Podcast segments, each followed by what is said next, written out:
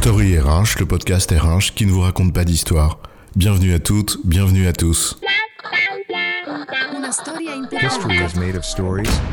Dans cet épisode, nous allons parler des personnes qui ne sont pas dans les feux des projecteurs et qui pourtant nous en apprennent long. Moi, tu sais, c'est pas compliqué. Quand j'ai besoin de comprendre une situation, bah, j'appelle le patron. Lui, au moins, il sait. On est entre chefs, donc on se comprend. Ouais, chef. On se comprend entre chefs, chef. On parle d'égal à égal, ça rassure. On pense avoir les mêmes codes, alors on croit qu'on se comprend plus vite. Mais de toi à moi, chef, quand tu cherches quelque chose, c'est pas toujours dans les sentiers battus que tu le trouves. Et c'est pour cela que les chemins de traverse sont jolis.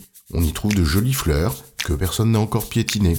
Ces jolies fleurs, ces pépites, parfois ce sont simplement des gens. Des gens qui, pour une raison qui leur appartient, sont des mines d'informations très souvent inexploitées. Parce qu'on n'y prête généralement pas l'attention qu'elles méritent.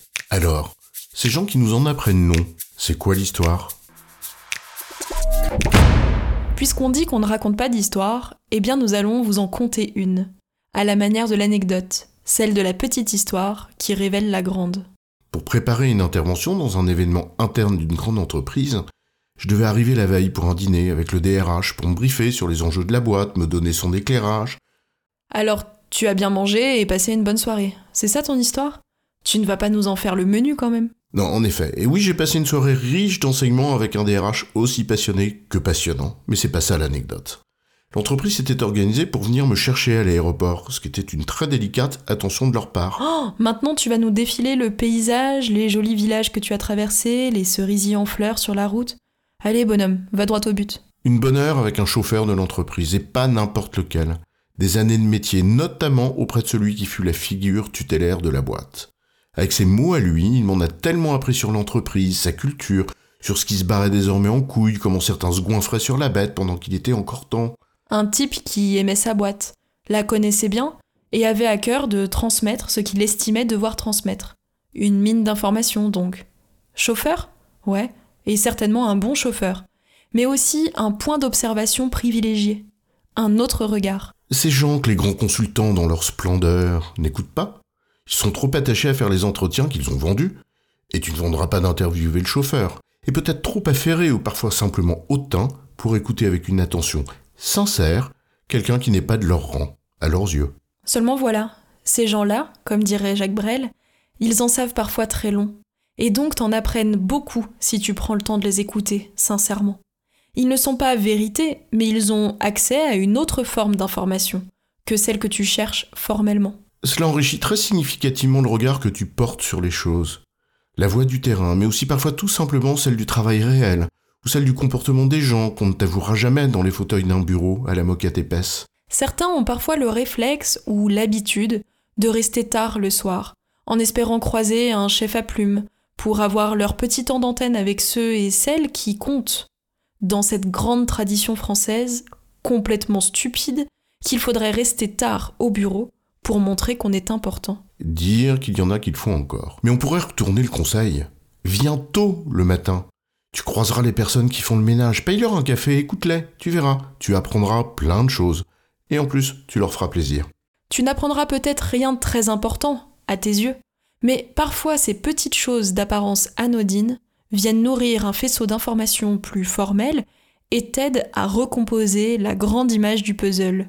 C'est le liant du plat. C'est l'un des problèmes d'ailleurs avec un excès de travail à distance, où tu finis par ne plus croiser dans tes réunions en ligne que les personnes avec qui tu dois formellement travailler, et qui forment in fine une sorte de bulle informationnelle.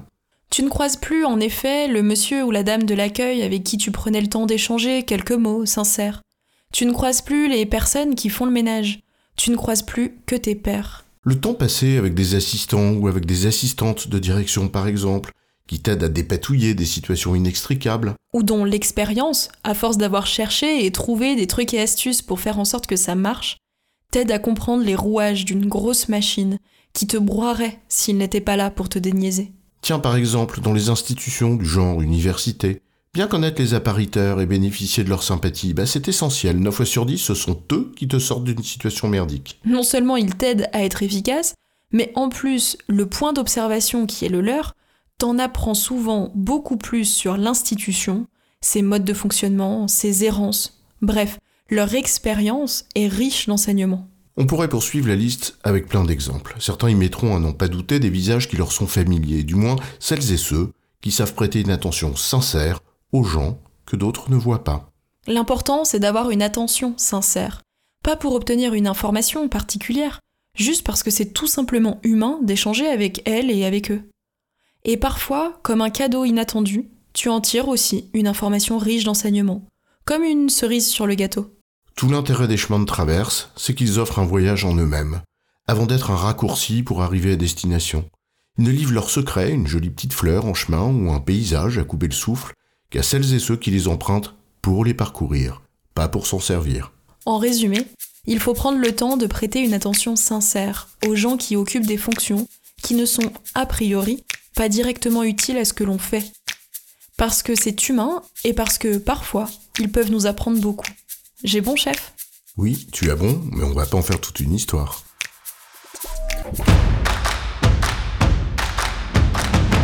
Story RH, le podcast RH qui ne vous raconte pas d'histoire.